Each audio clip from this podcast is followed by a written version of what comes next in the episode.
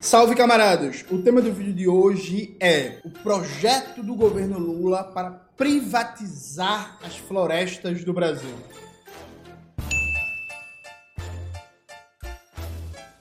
Antes de começar propriamente o tema do vídeo do canal, quero muito agradecer a você que ajuda a manter e melhorar nosso canal a partir do Apoia-se. Seu apoio é fundamental para a gente continuar o nosso trabalho. Note, nos últimos meses eu venho falando muito, muito sobre a privatização de presídios e sobre o decreto 11.498. Eu já expliquei isso milhões de vezes no canal, mas não tem problema explicar de novo. O Michel Temer, depois que aconteceu o golpe, criou o PPI, o Programa de Parceria de Investimento para fazer privatização via PPP na área de infraestrutura, portos, aeroportos, estradas, rodovias, hidrovias e por aí vai. Aí, quando Lula ganha a eleição em 2002, em vez de Lula acabar com o PPI Lula mantém o PPI, o Programa de Parceria de Investimentos. Entre no site, gente, pelo amor de Deus, do PPI. Tá lá dizendo abertamente que a missão do programa é desestatizar a economia brasileira. Não é opinião minha, tá dito. É desestatizar a economia brasileira. Tá dito lá, pelo amor de Deus, né? O governo Lula mantém o PPI, que está vinculado ao Ministério da Casa Civil, do Rui Costa, e em 25 de abril de 2023 edita um decreto, o decreto 11.498, que amplia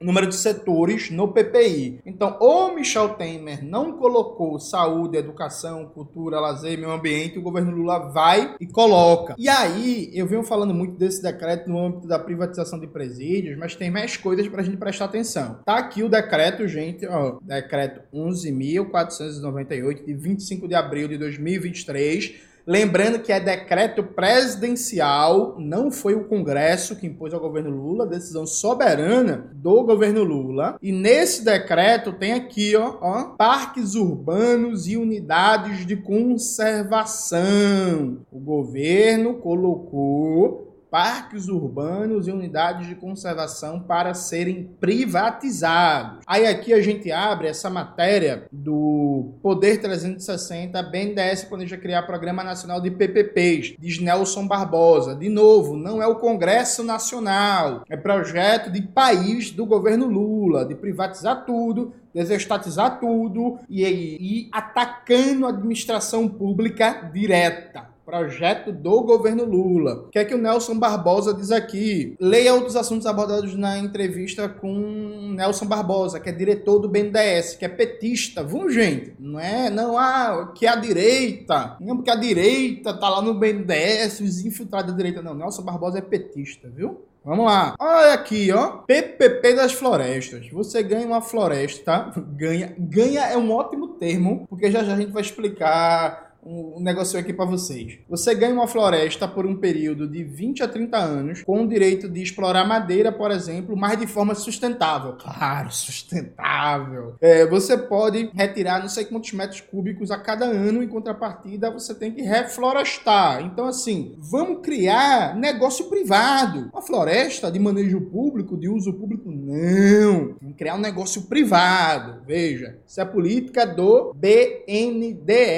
Perfeito? Perfeito? Perfeito. Aí, essa semana, ganhou muita repercussão porque o governo Bolsonaro queria privatizar Jericoacoara. o nome é muito difícil de pronunciar, né? Jericoacoara. O governo Bolsonaro queria privatizar. E aí, quando Lula ganha a eleição, Lula e o Mano de Freitas, que é o governador do Ceará, falaram em tirar Jericoacoara do âmbito das privatizações. Todo mundo comemorou o fiscal do Ibama, que é uma página que eu sigo, que fala muito de meio ambiente, da política do Ibama, comemorou e tal. Aí o governo Lula, pouco tempo depois, vai lá e faz o quê? Faz o quê, gente? Privatiza Jericoacoara e agora para visitar você vai pagar uma taxa que pode chegar até quase 100 conto, até 100 reais. Veja, o governo Lula anunciou com pompa e circunstância cancelamento da privatização de Jericoacoara. Esse mesmo governo, em seguida, privatiza Jericoacoara para um grupo privado e aí esse grupo vai cobrar até 100 reais. Alguém pode dizer, mas Jones, tem a exceção. Os moradores da cidade que estão em Jericoacoara não pagam gente do CAD único não paga. Não, perfeito, mas veja, meu problema é com a lógica. Tem que pagar é, um patrimônio nacional, patrimônio público, que deveria ser de todos os brasileiros e brasileiras, a gente tem que pagar. É isso mesmo. Então, se eu quiser visitar Jericoacoara, eu vou ter que pagar quase 100 conto para entrar. É isso mesmo, é? Então, assim, vamos lá, privatiza. E aí, meu amigo, veja, a partir do momento que você acha natural privatizar unidade de conservação, reserva ambiental, floresta, parque nacional, que não privatizar praia, privatizar cachoeira, privatizar chapada, privatizar cânion, privatizar lençóis, um lençol maranhense, um lençol maranhense. Porque o céu é o limite da gente. A partir do momento que você achar lícito estabelecer a lógica de lucro para você visitar é isso mesmo, um parque nacional, uma unidade de conservação, tem que pagar, tem que pagar uma fortuna, um dinheiro do caralho para entrar. Então, beleza, pô, vamos sair para tudo. É desse. O problema implícito. E aí, veja, vocês lembram que o Nelson Barbosa falou em ganhar uma floresta, né? Lembram disso? Acabei de mostrar aqui a notícia. Pois bem, sabe o que foi que aconteceu? O governo Lula privatizou a Chapada dos Guimarães, 30 aninhos, para uma empresa privada gerir ele. A empresa privada pagou 900 mil reais. Gente, 900 200 mil reais por um território que tem mais de 6 mil quilômetros quadrados. 900 mil reais. Veja, com 900 mil reais, você não compra um terreno bom em Niterói. Você não compra uma casa legal em Dois Irmãos em Recife. Você não compra, dependendo do bairro, uma casinha legal em Porto Alegre, né? Ali próximo do gasômetro. Você não compra, sabe? É, então, assim, 900 mil reais, um ente privado vai ganhar de graça graça, Chapada dos Guimarães. E aí, veja, hoje eu tava vendo que o deputado Renato Roseno, que é um cara muito ligado às questões ambientais, às pautas e às lutas, um cara muito sério, muito bom, que eu conheci inclusive em 2013, 2013 não, 2012, alguma coisa assim, uma atividade do EMUP que foi lá no Ceará, o deputado Renato Rosendo fez essa postagem aqui que eu vou mostrar para vocês. E aí, por que eu quero mostrar isso? O engano de certas perspectivas. Agora, em plenário, parabenizo a exclusão de 40 unidades de conservação da lista de privatizações pelo governo federal. Decisão acertada. Contudo, lamenta a manutenção da privatização de Jeri. Nosso Parque Nacional de Jericoacoara posto a serviço do capital, não resistiremos. Veja, eu entendo a intenção do deputado, mas isso aqui leva a erro. Sabe por quê? Porque isso dá, induz a pensar que assim, ah não, pô, o governo tá recuando da privatização, mas tá recuando pouco. Veja, deputado Renato Roseno. O governo Lula não retirou os 40 unidades de conservação, porque ele não quer mais privatizar. É público, notório e conhecido que o que o governo Lula está fazendo, está revendo editais de privatização do governo Bolsonaro, está refazendo esses editais. Então, o que o governo está fazendo é o que ele fez em Jericoacoara. Ele pegou um processo de privatização do governo Bolsonaro, cancelou, refez o edital e ele mesmo privatizou. A prova disso é que o próprio decreto presidencial que o deputado Renato Rosendo, e aqui é tudo documentado, viu, gente? Está se referindo, é esse aqui, ó, 6 de fevereiro de 2024, foi editado poucos dias atrás, em que o governo Lula coloca esses parques, ficam qualificadas no âmbito do Programa de Parceria de Investimentos da Presidência da República, PPI, para fim de concessão de prestação de serviços públicos e apoio à visita, e excluídas do Programa Nacional de Desestatização, PND, as seguintes unidades de conservação e tal. Aí ele cita cita aqui todos, né? Quanto ao Parque Nacional do Iguaçu, além da concessão de prestação de serviço público à visitação, com objetivo previsto no artigo 1, considera-se ainda a concessão de prestação de serviço de apoio ao público para a operação da trilha Macuco Safari em todos os modais terrestres e aquaviários e operações de voos panorâmicos no parque. Ficam excluídas do PND, Programa Nacional de Desestatização, e revogadas as qualificações do PPI as seguintes unidades de conservação. E aqui tem os decretos, ou seja, o governo tirou de um programa, o Programa Nacional de Desestatização, que é muito antigo, é antes do governo FHC, e colocou no rol do PPI, que é o Programa de Parceria de Investimentos. Então, quando o deputado fala assim, ah, o governo tirou da privatização, parece que o governo desistiu. Não, o governo está fazendo esse movimento de acabar nos editais do governo Bolsonaro e fazer seus próprios editais. E aqui, gente, veja, o supra-sumo do absurdo. Alguém pode dizer assim, ah, mas Júnior, mas esses parques unidades de conservação precisam ser melhor, bem cuidados. Veja, eu concordo. Sabe o que, que deveria acontecer? Deveria se valorizar o IBAMA e o ICMBio, aumentando os concursos públicos para esses dois órgãos, melhorando a perspectiva do plano de cargos e carreiras, modernizando esses órgãos, dando mais equipamentos, mais condições, mais trabalhadores e trabalhadoras para fazer a conservação. Esses parques deveriam ser parte de um programa nacional de pleno emprego, que é a ideia do seguinte: veja, uma política econômica para acabar com o desemprego no Brasil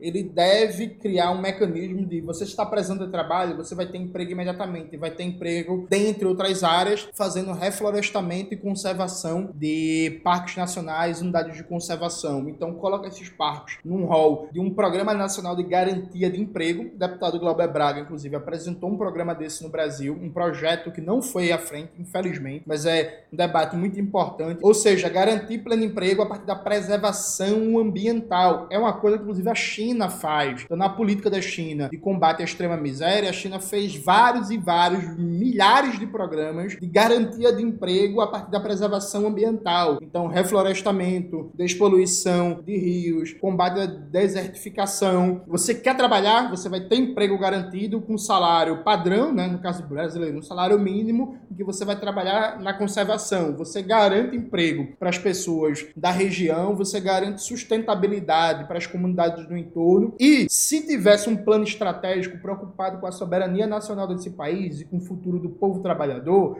a gente deveria ter uma espécie de embrapa do, de, da pesquisa em biotecnologia, dando um sentido estratégico à conservação desses parques e unidades de conservação. Então, assim, o Brasil tem um sistema nacional do meio ambiente, mas sistema nacional que é, existe muito mais no papel do que na prática sobre alguns aspectos, ele não tem uma política planejada de aproveitar a nossa biodiversidade para a gente ser vanguarda mundial na biotecnologia e na indústria de fármacos. Então, a gente poderia e deveria criar uma Embrapa da pesquisa em biodiversidade, ou até inclusive aproveitar a própria Embrapa, né? ampliando o seu escopo de pesquisa e de atuação com mais verba, com mais trabalhadores, com mais equipamentos e por aí vai. E aí conectar esse Sistema Nacional de Parques, Florestas, Unidades de Conservação a um projeto nacional, estrategicamente guiado pelas universidades e por uma empresa pública direcionada para a produção de biotecnologia e para a indústria farmacêutica. A partir daí, a renda gerada dessa atividade produtiva ser direcionada, inclusive, para o bem-estar das populações do entorno desses parques, florestas e unidades de conservação, garantindo bem-estar e, ao mesmo tempo, preservando os modos de vida tradicional. Então, assim, conectar a ideia de que a conservação ela deve existir e pensar uma sustentabilidade econômica para a conservação. Isso passando por uma política de pleno emprego a partir da manutenção e conservação desses espaços sem destruição e de uma política inteligente, integrada via universidades públicas, via órgãos da política ambiental e via uma empresa pública estratégica direcionada para isso, com crédito público, inclusive com dinheiro do BNDES, com financiamento de longo prazo, com possibilidades para desenvolver riqueza a partir de biotecnologia, pesquisa e produção de fármacos. Se tivesse preocupação estratégica com o Brasil, com a classe trabalhadora, era isso que a gente deveria estar debatendo. Era isso que deveria estar sendo encaminhado. Mas é uns projetinho eleitoral medíocre, né? Patético, que é guiado da mão pra boca. Então, bando de entreguista safado, sem compromisso de porra nenhuma com a soberania nacional brasileira, com a classe trabalhadora desse país. Então, mete PPP, mete privatização, alavanca algum investimento, faz algumas melhorinhas é pouca, faz um negócio da mão pra boca. É isso. É isso, faz um negócio mais rápido, agrada o mercado privado, cria vários nichos de acumulação, deixa o empresariado feliz,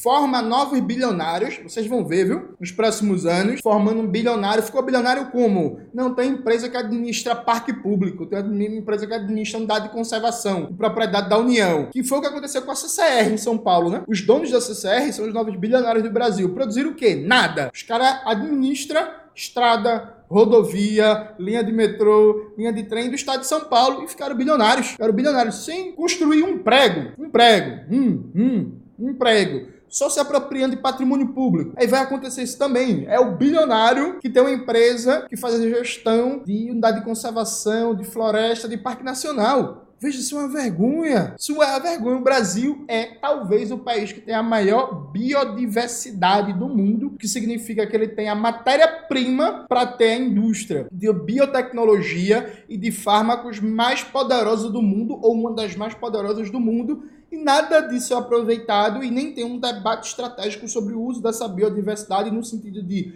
preservação e um conservacionismo que rime também com a preocupação com a questão social, né? Então, um socioconservacionismo. A gente vai conservar, mas vai garantir emprego, vai garantir renda, vai garantir serviços públicos para as populações no entorno dos espaços a serem conservados, né? para as pessoas que vivem naquelas localidades e para os povos e comunidades tradicionais. Nada disso está em debate. Nada disso está em debate. Então, assim, é um entreguismo safado, é um neoliberalismo é um curto-prazismo miserável para tentar gerar alguma movimentação econômica para ganhar a próxima eleição. Você acha isso normal? Do mesmo jeito que você acha que é estranho, é bizarro, privatizar presídio. Você acha normal tá privatizando o parque público, gente? De verdade, assim, privatizando nada de conservação. É isso mesmo, vende a Chapada dos Guimarães por 900 mil reais. Mas vocês acham isso normal? É isso mesmo. Foi esse projeto que venceu a eleição em 2022. Alguém lembra Lula dizendo assim: quando eu for eleito eu vou privatizar todas as florestas e parques do Brasil e tal. Lula falou isso na eleição. Se eu perdi, coloca aqui nos comentários a notícia, que eu não lembro disso não, tá?